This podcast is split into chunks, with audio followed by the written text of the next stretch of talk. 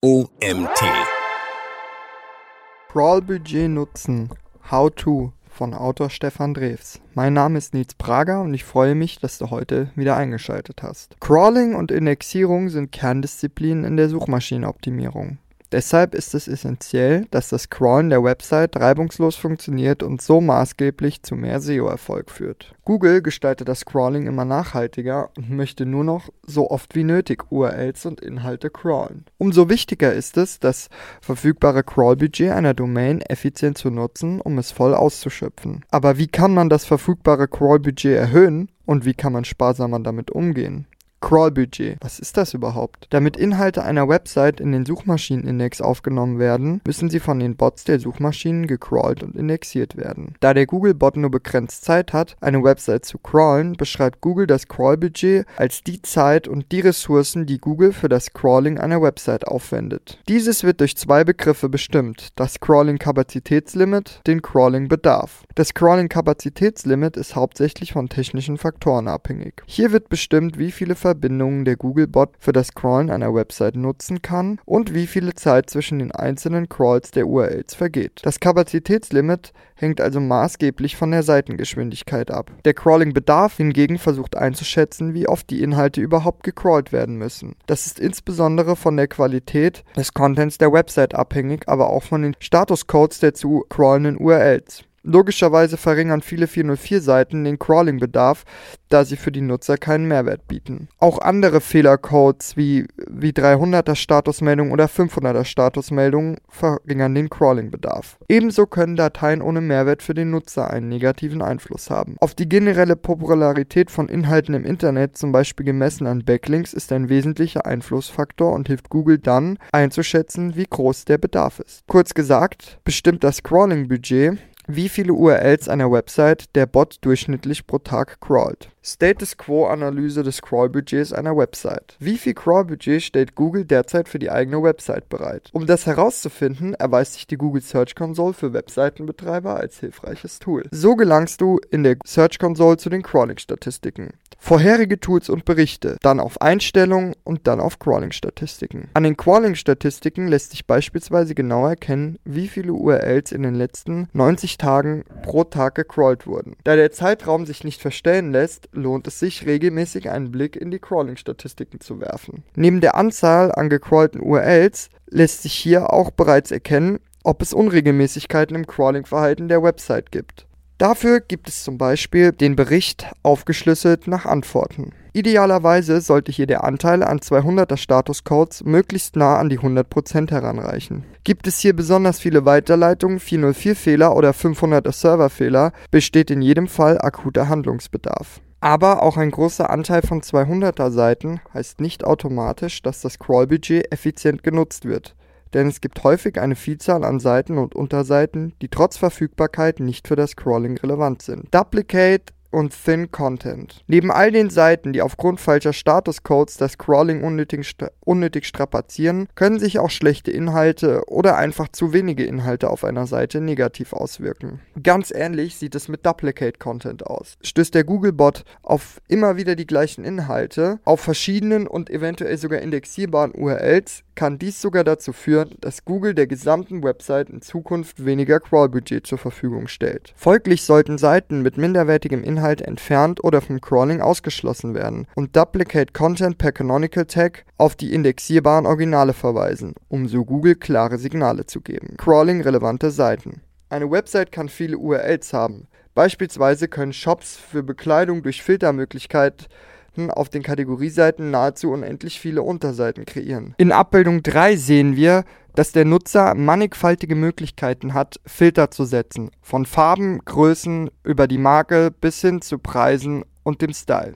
Allein für die verfügbaren Farben der Kleidungsstücke gibt es 16 URLs, Dasselbe gilt für Größe, Marke, Preis, Material und viele weitere Optionen, die sich wiederum miteinander kombinieren lassen. Allein die Kategorieseite für Pullover und Strickmode erzeugt bereits so viele URLs, dass diese schon fast das gesamte Crawl-Budget aufbrauchen könnten. Um das zu verhindern, sollten URLs, die fürs Crawling nicht relevant sind, vom Crawling ausgeschlossen werden.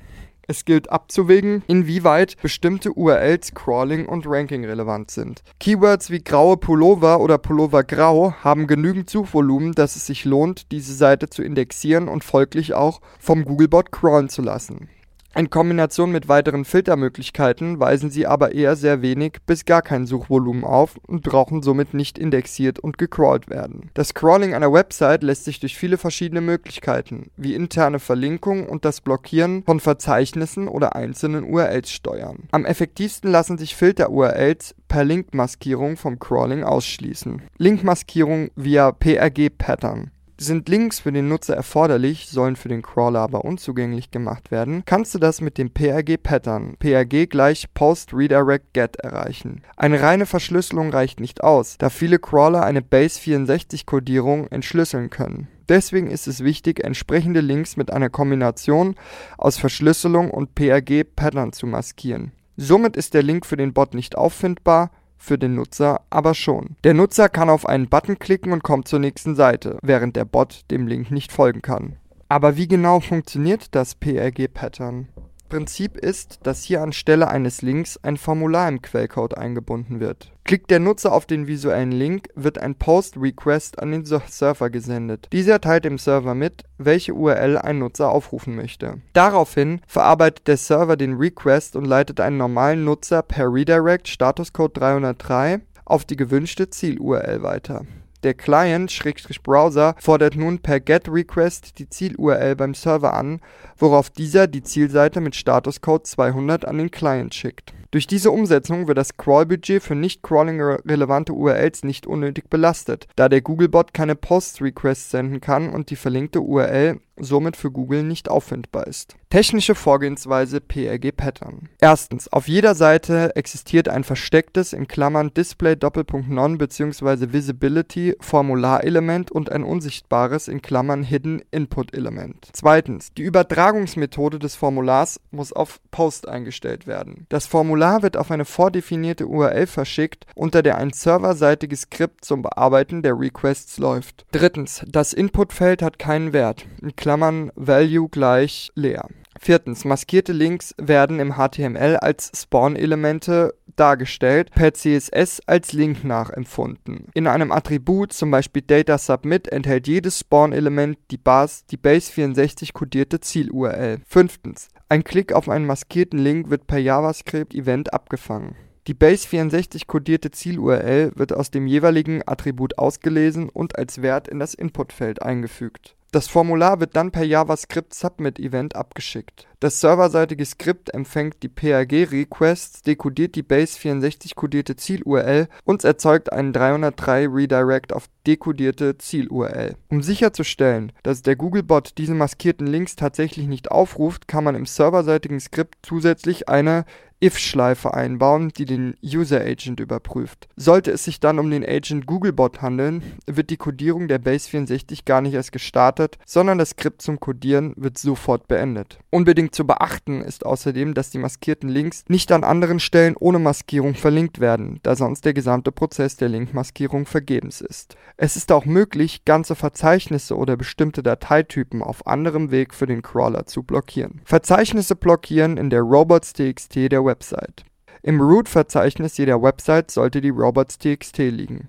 Hier können bestimmte Verzeichnisse für verschiedene Crawling-Bots blockiert werden. Es müssen lediglich der User-Agent festgelegt, in Klammern für alle User-Agents, und die zu blockierenden Verzeichnisse per Disallow-Befehl eingetragen werden. Es müssen lediglich der User-Agent festgelegt, in Klammern Sternchen für alle User-Agents, und die zu blockierenden Verzeichnisse per Disallow-Befehl eingetragen werden. Das Blockieren der Verzeichnisse muss immer Hand in Hand mit der internen Verlinkung gehen.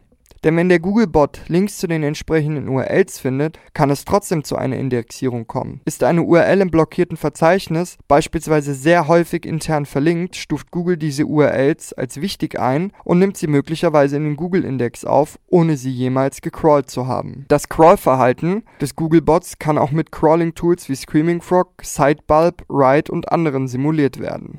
So lässt sich überprüfen, ob die Linkmaskierung und die blockierten Verzeichnisse in der robots.txt ordnungsgemäß funktionieren und ob es Broken Links gibt. Broken Links identifizieren mit Screaming Frog. Broken Links einer Website lassen sich mit vielen Tools aufspüren. Eines der populärsten dafür ist das Crawling-Tool Screaming Frog.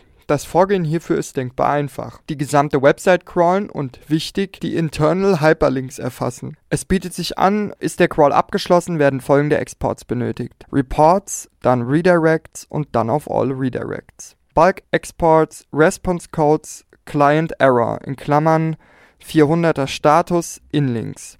Bulk Export Response Codes, dann Server Error in Klammer 500er Statuscode Inlinks. An den Tabellen lässt sich ablesen, welche URLs einen 3er, 4er oder 500er Statuscode zurückgeben. Außerdem ist es möglich herauszufinden, welche die verlinkende URL ist und in welchem Element der fehlerhafte Link platziert ist. Daraus resultierend sollten 400er und 500er Links entweder gelöscht oder durch andere sinngemäße Linkziele ersetzt werden aus dem All Redirects Export können wir zudem das finale Weiterleitungsziel ablesen. Hier sollte nur die 300er URL mit dem finalen Weiterleitungsziel ausgetauscht werden. Gemessen am Beispiel dieser einfachen Methode sparen wir eine Menge Aufwand und eine große Menge verschwendetes Crawlbudget ein, welches somit für die Erfassung und Aktualisierung von wirklich SEO-relevanten URLs frei wird. Doch welche weiteren Schritte sind nötig, um das Crawlbudget optimal zu nutzen? Mit interner Verlinkung und flacher Seitenhierarchie dem Bot den Weg ebnen. Um dem Googlebot das Scrollen aller relevanten URLs zu ermöglichen, sollten diese mit wenigen Klicks erreichbar sein. Deshalb ist eine optimierte Seitenarchitektur wichtig. Je flacher die Seitenhierarchie einer Website, desto besser. Die flache Seitenhierarchie bewirkt, dass der Googlebot leichter alle Zielseiten aufrufen kann, wenn er sie jeweils mit nur einem einzigen Klick erreicht. Bei der tiefen Seitenhierarchie hingegen braucht der Bot diverse Klicks, um zur letzten Seite zu gelangen. Auch für die Gewichtung der einzelnen Seiten ist eine flache Hierarchie wichtig, denn je mehr Klicks der Bot braucht, desto unwichtiger schätzt er diese Zielseite und deren Inhalt ein. Bei der Verlinkung ist auch zu beachten, dass der Googlebot beim Crawlen nicht in eine Sackgasse gerät. Stattdessen sollte er von jeder Seite möglichst viele Links zu anderen relevanten und wichtigen Zielseiten aufrufen können. Es ist also sinnvoll, die URLs einer Website je nach Wichtigkeit öfter intern zu verlinken, um so die interne Linkstruktur zu stärken. Um sicherzustellen, dass der Googlebot die wichtigsten URLs findet, ist außerdem das Einreichen einer Sitemap essentiell. Wird eine Sitemap an Google übermittelt, ist gewährleistet, dass alle dort aufgenommenen URLs auf jeden Fall gecrawlt werden. Deswegen ist es wichtig, hier nur URLs aufzunehmen, die von Google sowohl gecrawlt als auch indexiert werden sollen. Das eigene Crawl-Budget möglichst effizient zu nutzen, ist ein Ansatz. Der andere ist es zu erhöhen. Crawl-Budget erhöhen durch aktualisierten Content und schnellere Ladezeit. Stellt Google fest, dass der Inhalt einer Website oft aktualisiert wird, wird der Googlebot in den meisten Fällen auch öfter zum Crawlen wiederkehren, um diese Änderungen stets zeitnah zu erfassen. Es lohnt sich also, Artikel regelmäßig zu upzudaten. Hier sollte aber auf Tricksereien, etwa das Ändern eines einzigen Worts oder des Datums, verzichtet werden. Es ist anzunehmen, dass Google mittlerweile nachvollziehen kann, wann der Content so maßgeblich verändert wurde, dass ein erneutes Scrollen und Indexieren notwendig ist. Des Weiteren spielt die Ladezeit der Seiten eine wichtige Rolle. Je schneller der Googlebot eine Seite lesen und rendern kann, desto mehr URLs können in einem bestimmten Zeitraum gecrawlt werden. Eine höhere Seitenladegeschwindigkeit kann also ein höheres Crawlbudget bedeuten. Fazit wie effizient du das eigene Crawl-Budget nutzt und ob es sich sogar steigern lässt, hängt von vielen Faktoren ab. Mit den hier genannten Maßnahmen ist es Website-Betreibern möglich, das verfügbare Crawl-Budget besser zu nutzen und alle SEO-relevanten URLs abzudecken. Da das Crawlen von unzähligen Websites ressourcenintensiv ist, wird Google in Zukunft Crawl-Budget sparsamer vergeben. Jede URL, die nicht unnötig gecrawlt wird, spart wichtige Ressourcen ein. Gerade vor diesem Hintergrund ist die Optimierung des eigenen Crawl-Budgets essentiell. Dieser Artikel wurde geschrieben von Stefan Drews. Stefan Drews ist Teil des SEO-Teams bei Claneo, einer Search- und Content-Marketing-Agentur aus Berlin. Er unterstützt Kunden in den Bereichen technisches und strategisches SEO. Zuvor sammelte er Erfahrung als Online-Marketing-Consultant und Webdesigner. Das war es auch schon wieder mit der heutigen Folge. Ich bedanke mich wie immer fürs Zuhören. Mein Name ist Nils Prager. Bis morgen.